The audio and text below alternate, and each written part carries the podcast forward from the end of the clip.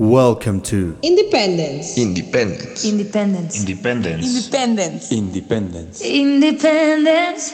Independence. Independence. ¿Qué tal? ¿Cómo están? Soy Alejandro Rodríguez y eh, me gustaría hablar con ustedes o compartir con ustedes una maravilla de disco, de una maravilla de grupo. Empecemos hablando de este gran grupo y en particular de su obra que marca un antes y un después, Sgt. Pepper's Lonely Hearts Club Band de 1967, por supuesto de los Beatles, ese grupo de Liverpool, Inglaterra. Ellos marcan un antes y un después en el mundo de la música en todo Occidente. Pero no solo en el mundo de la música, sino también en el arte, en el arte pop. E influyen también pues, en muchos ámbitos de la cultura y del comportamiento humano y de los jóvenes en particular. ¿Por qué es un punto y aparte? Bueno, pues es un álbum arriesgado. Hasta ese momento digamos que las disqueras y las estaciones de radio en la música y en particular de la música moderna, como se les llamaba en el rock, tenían formatos muy específicos y muy comerciales, es decir, eran canciones de tres minutos para que entre ellas pudieran entrar comerciales o algunos avisos. Y en las grabaciones, bueno, pues eh, el concepto de álbum no era demasiado comercial, por eso se hacían más que nada eh, discos de 45 revoluciones, los llamados singles, que de un lado tenían una canción y del otro otra canción y se les llamaba el lado A y el lado B. Ellos deciden romper también con esto y crean un álbum concepto. ¿Por qué un álbum concepto? Porque todas las canciones y la propia portada se convierten en, una unidad. Básicamente era una idea de Paul McCartney, pero todos colaboraron en ella, ¿sí? deciden convertirse en, en, una banda ajena, en una banda no ajena, sino diferente, en otra banda. I made a suggestion. I said, really to get away from ourselves, how about if we just become sort of an alter ego band? Ellos son el Sargento Pimienta y el Club de los Corazones Solitarios. Son letras arriesgadas, como decía, música innovadora, grabaciones arriesgadas. Por ejemplo, hay sonidos en vivo en varias canciones que de ninguna manera son, digamos, eh, creadas en una grabación en vivo, sino fueron adicionadas para dar ese efecto. También en Good Morning, por ejemplo, hay muchos efectos de sonido. Aparecen, eh, eh, empieza y termina con el sonido de unos gallos. Incluso el último sonido de gallo es en el mismo tono en que la guitarra eh, da inicio en el reprise del Sargento Pimienta junto con Un Día en la Vida son arriesgados hasta en los pequeños detalles que ahora los vemos como muy normales. Es la primera vez que se imprimen las letras en las portadas, tanto en la parte interior del álbum como en las partes posteriores.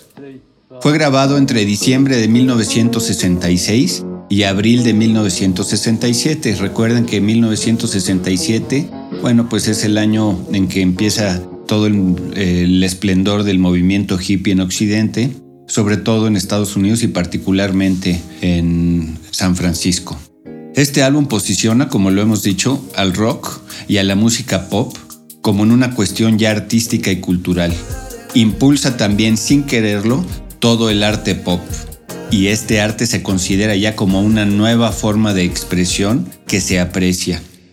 En Gran Bretaña, Sgt. Pepper sale a la venta el día primero de junio de 1967 y solamente en la primera semana vende 250 mil ejemplares.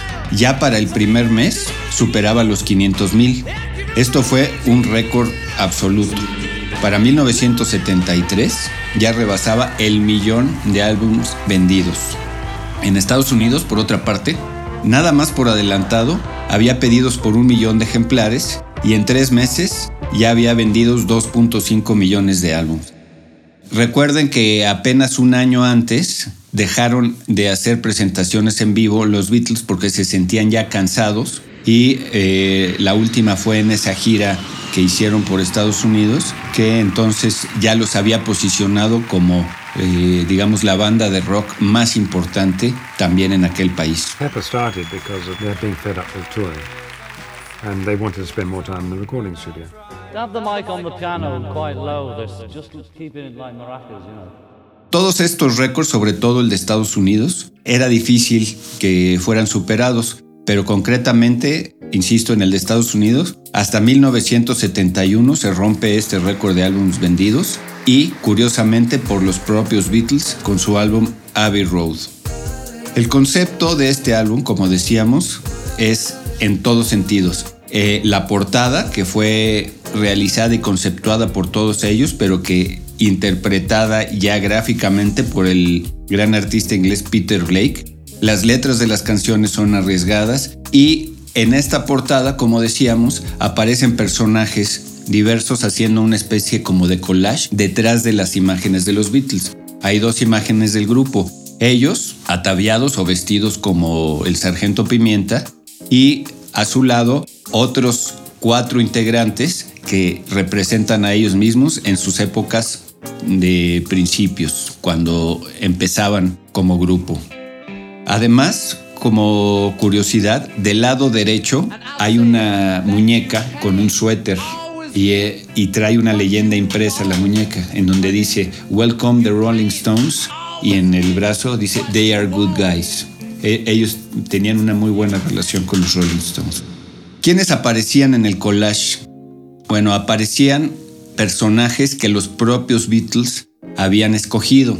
Por ello vemos que, bueno, pues estaba Bob Dylan, quien recientemente fue nombrado premio Nobel, Marlon Brando, la legendaria Marilyn Monroe, y se dice que incluso Lennon quería que apareciera Hitler y algún otro Jesucristo, pero por temas obvios eh, fue desechada esta idea para evitar conflictos. Incluso la Oficina de Relaciones Públicas de los Beatles entró en contacto con algunos de los que aparecen en este collage posterior para ver si daban su autorización. Desde luego los vivos, porque había, como ustedes pueden apreciar, ya desde entonces había varios personajes que habían fallecido. Algo importante de esta época, sin ser, digamos, demasiado trascendente, pero sí que se dio como mucha notoriedad es que habían aceptado ya públicamente el consumo de algunas drogas. ¿Y qué pasaba en el mundo mientras Sgt. Peppers sale a la venta? Bueno, recuerden que ellos se convierten en los voceros de toda una generación que nace a partir de la Segunda Guerra Mundial, que desde luego pues fue muy importante en Europa y que marcó la forma de vida y de comportamiento social de las generaciones cuando empiezan a darse estos nuevos grupos, ¿no? I maintain that the Beatles weren't the leaders of the generation, but the spokesman.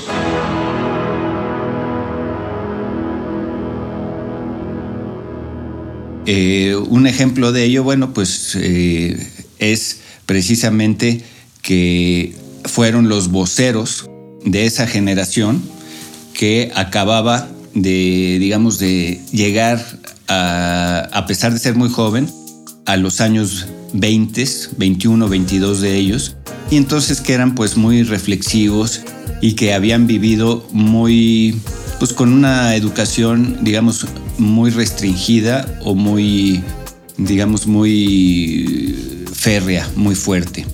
Entonces ellos expresan todo ese sentir de las nuevas generaciones y se convierten realmente en voceros. Además, es algo novedoso. Son jóvenes que interpretan nueva música porque ustedes recordarán también que antes de que apareciera el rock y sus nuevos intérpretes y todo ese mundo que le sigue, los eh, intérpretes de la música eran generalmente personas de mediana edad. Entonces ellos llegan con ideas innovadoras, los Beatles, que además ellos componen y componen la música. Entonces todo este contexto del álbum se convierte en un momento muy innovador para los Beatles. Crean sin pretenderlo tolerancia en el mundo occidental, como decíamos, de estas nuevas formas de expresión. Incluso en algo que para nosotros ya es muy común como los videos. Poco antes del lanzamiento de Sgt. Peppers, sacan a la venta la canción Penny Lane y Strawberry Fields Forever, que como decíamos, va en los formatos anteriores de los singles, en los discos de 45 revoluciones, los, discos pequeños. De inmediato, cuando sale Sgt. Peppers, la crítica en general, no solo el público, sino también la crítica, se vuelve apasionadamente a favor de esta producción. Kenneth Tynan, un afamado crítico del momento, decía que el lanzamiento de Sgt. Peppers era un espacio decisivo en la historia de la civilización occidental. Para la publicación del New York Review of Books, Sgt. Peppers genera un nuevo renacimiento en las canciones. En Estados Unidos también se aclamó la obra. Y por ejemplo, Paul Gambaccini, quien publicaba The Top 100 Rock and Roll Albums, recopila opiniones entre productores, músicos y gente de la industria, y todos lo consideran como el número uno entre los 100 álbumes más importantes, tanto en las ediciones de 1977 como de 1987. Inclusive también Pete Townshend, el afamado guitarrista de The Who, Michelle Phillips, quien era integrante de aquel grupo sesentero y psicodélico de Mamas and the Papas, decía que escuchaban y escuchaban todo el tiempo Sgt. Peppers. Para la revista Rolling Stone, aquella eh, revista que sigue hasta, hasta los días de hoy, y que es eh, muy afamada en aquel tiempo, considera a Sgt. Peppers como el mejor disco de todos los tiempos, incluyendo a Sgt. Peppers como número uno en los 500 álbumes mejores de la historia de la música. Sgt. Peppers gana, también en 1968 el Grammy. Para George Martin, que para muchos es el quinto Beatle, quien era su productor musical, era todo un reto Sgt. Peppers le pedían todos los Beatles un sonido diferente y se lo pedían todo el tiempo a partir de ahora. Incluso algunos de los colaboradores de los Beatles pensaban que quizá habrían ido muy lejos tratando de hacer este álbum como todo un concepto y que el público en general probablemente no lo asimilaría como ellos quisieran y había algún riesgo de que no fuera muy aceptado. Es otro momento en que los Beatles deciden arriesgarse. ¿Y qué pasaba en México? Bueno, pues en México estaríamos a un año antes de las Olimpiadas de 1968 y desgraciadamente un, año antes también de los, los lamentables sucesos del 2 de octubre. En política, bueno, pues el presidente Adolfo López Mateos junto con el presidente norteamericano Lyndon Johnson hicieron un acto en donde Estados Unidos devolvía a México un espacio eh, de territorio que había sido, eh, digamos, anexado de forma natural a Estados Unidos por un desvío del río Bravo. Entonces, en este año también eh, Estados Unidos devuelve ese territorio a México, que es llamado el chamizal. ¿Y qué pasaba en la escena musical en México? Bueno, pues había generalmente representantes solistas. Estaba Enrique Guzmán, César Costa. Enrique Guzmán eh, era solista, pero había integrado a, a los Teen Tops. César Costa también era solista, pero había sido parte del grupo Las Camisas Negras. Y en la escena un poco alternativa, un poco underground, empezaba a darse un nuevo sonido que desembocó en grandes grupos de rock. Se daba, por ejemplo, iniciaban Three Souls in My Mind, que después se convierte en el, PRI, en el Tri, perdón. Peace and Love, el Ritual y por supuesto los Duk Duks. Eh, incluso Carlos Monsiváis, aquel gran escritor de nuestro país, decía que estaba impresionado con la celeridad del crecimiento e influencia de los Beatles. También en México se estaba gestando lo que después se le conocería como la literatura de la onda, con autores como René Avilés Favila, Parménides García Saldaña, José Agustín, que después fueron ampliamente reconocidos. También en este año se dio la Guerra de los Seis Días, que enfrentó a Israel contra Egipto, Jordania, Siria e Irak. Y en la cultura, bueno, pues, ¿qué más? Que Gabriel García Márquez publica su gran obra, Cien años de soledad. La primera rola de entre todas las que son igual de valiosas de Sgt. Peppers es precisamente la que se llama Sgt. Peppers, que está unida con la canción With a Little Help from My Friends. A pesar de que fueron grabadas en sesiones diferentes y son dos rolas diferentes, aparecen como una unidad, digamos, unidas, como decíamos, con este efecto que le pretenden dar ya a las nuevas canciones. Sgt. Pepper se graba esta canción el primero de abril en los estudios EMI, que por cierto, los estudios EMI son los que después se, convierten en los famosos estudios Abbey Road, una vez que los Beatles sacan el legendario álbum Abbey Road y cuya portada de ellos cruzando la calle se, se vuelve icónica.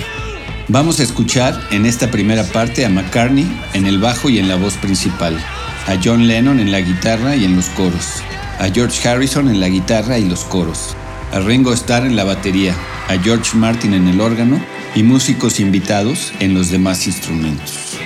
Posteriormente, pero unida como, como una sola canción, escucharemos With a Little Help from My Friends, con una pequeña ayuda de mis amigos.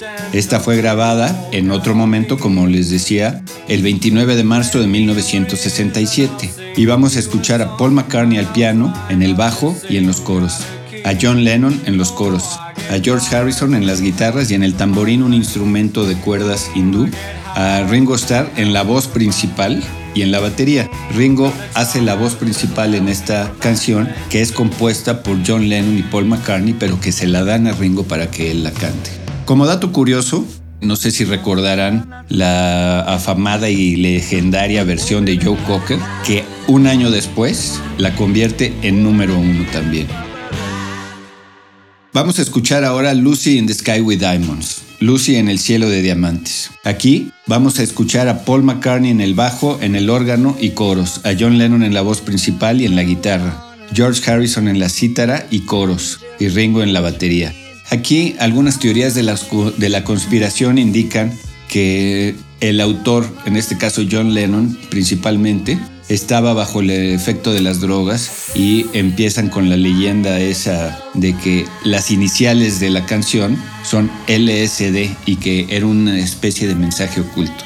Es importante comentar al respecto que en la gran entrevista que le hace la revista Playboy en septiembre de 1980 a John Lennon poco antes de su asesinato, Lennon dice a la letra, un día Julian, mi hijo, me presentó un dibujo de Lucy, una amiga de ella de la escuela, en donde aparecía la propia Lucy en una, eh, digamos, bajo el cielo lleno de estrellas. Y le llama la propia Lucy, Lucy en el cielo de diamantes. Y de ahí fue que me inspiré para esta canción.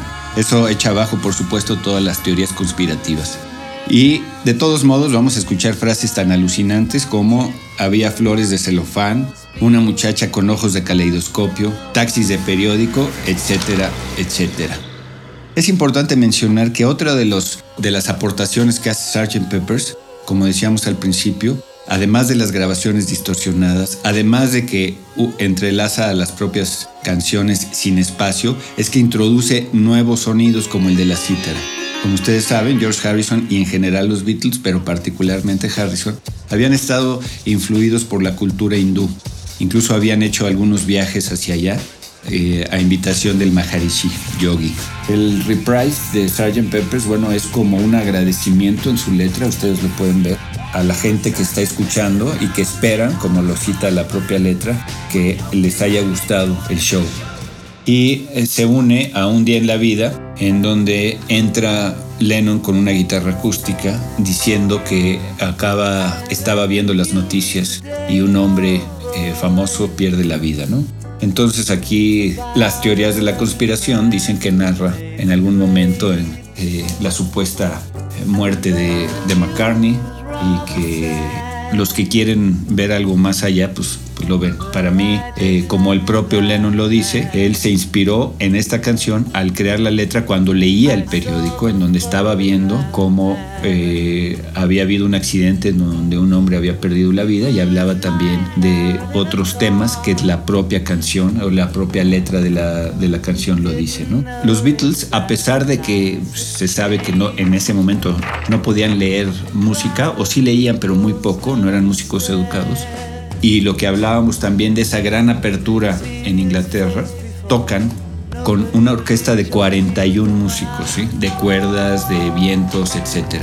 Y en algún momento, según citan algunos biógrafos de los Beatles, no, no todo el tiempo, pero en algún momento incluso fueron dirigidos por el propio McCartney. Y al final, eh, la idea de la canción, independientemente de la letra, era que fueran de las notas más bajas hasta las más altas. Eso lo hacen dos veces. A la mitad de la canción que a la hora de que, digamos, cae el clímax de lo más alto, entra McCartney con, con una letra que según se dice no tenía terminada eso de woke up, fell out the bed, etc. ¿no? Y después otra vez entra Lennon en, en la voz y al acabar la voz nuevamente van todos los instrumentos, todos los instrumentos, de lo más bajo a lo más alto. Esa era la idea, crear un clímax, según explica George Martin también en alguna entrevista. Y al final se dice que cuatro personas o más tocaban el mismo tono del piano para terminar. así como el gran finale, ¿no? digamos, de la gran obra. Todo en ese momento era diferente. Hasta su propia caracterización ya se ponían bigote o se dejaban la barba, en fin. Bueno, no es que se pusieran bigote, se dejaban el bigote y se dejaban la barba también para verse un poco más adultos, para ver un poco, digamos, de, cambio, no solo en su interior, sino en su exterior. Empezaban a llevar una vida personal con parejas estables. En fin, todo fue, fue cambiando y ellos fueron sin duda generadores de ello. Ahora, eso no quita de ninguna manera que ellos no hayan tenido influencia de varios, ¿no? Por ejemplo, a ellos les gustaba mucho Elvis. Incluso hay fotos muy icónicas de cuando lo conocieron. Hay mucho que decir de Sgt. Peppers, ¿no? O sea, no sé.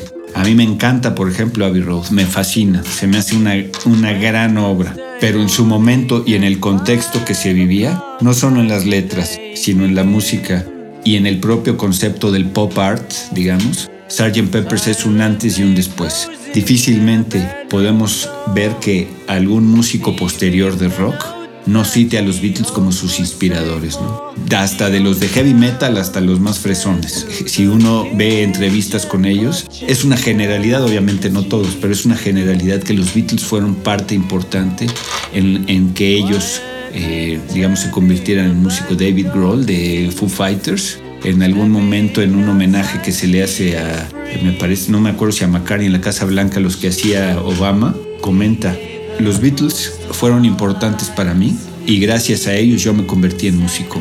Era el grupo preferido de mi mamá, el grupo preferido mío y ahora es el grupo preferido de mis hijos. El tiempo es quien dice si vas a permanecer o no vas a permanecer. Y yo creo que los Beatles están muy vigentes. Y desde mi punto de vista, pero eso ya es una opinión demasiado personal, Paul McCartney para mí es el músico vivo más importante que está ahorita. Las letras siempre eran, si no vanguardistas, siempre eran introspectivas, o en la mayoría de los casos. Y eso fue lo que hacía que los Beatles dijeran lo que la gente quería decir, ¿no? Eran, eran voceros de su época, voceros del tiempo, voceros de Occidente, voceros de las nuevas generaciones y de la nueva música, ¿no? Vocero de una generación que, como decíamos, surge después de una guerra mundial, en donde hizo mucha o creó mucha humildad generacional en la gente, ¿no? Si bien eh, quizás su última época para algunos críticos consideran a su música como de mayor calidad, esta no se hubiera dado definitivamente y con toda seguridad si no fuera por esa evolución que tuvieron. Y los medios acercaron a los Beatles hacia la gente, pero eran muy buenos, tenían mucha calidad y ello hizo que fueran no solo sus voceros, sino tenían calidad y que volvieran a escucharlos y a escucharlos y escucharlos. Los Beatles para mí han marcado mi vida, han sido mis compañeros todo el tiempo. ¿Por qué me empecé a, aficionar en ellos? Pues no lo sé, quizá al principio por curiosidad, pero después me fueron gustando, son de esos elementos en la vida que te tocan pequeñas fibras, que, te hacen que, te, que te llenes de pasión y de un goce para disfrutarlo. Además empiezas con ciertas amistades que tienen gustos afines y entre los dos o entre los tres o entre el grupo de estas amistades se va enriqueciendo esto.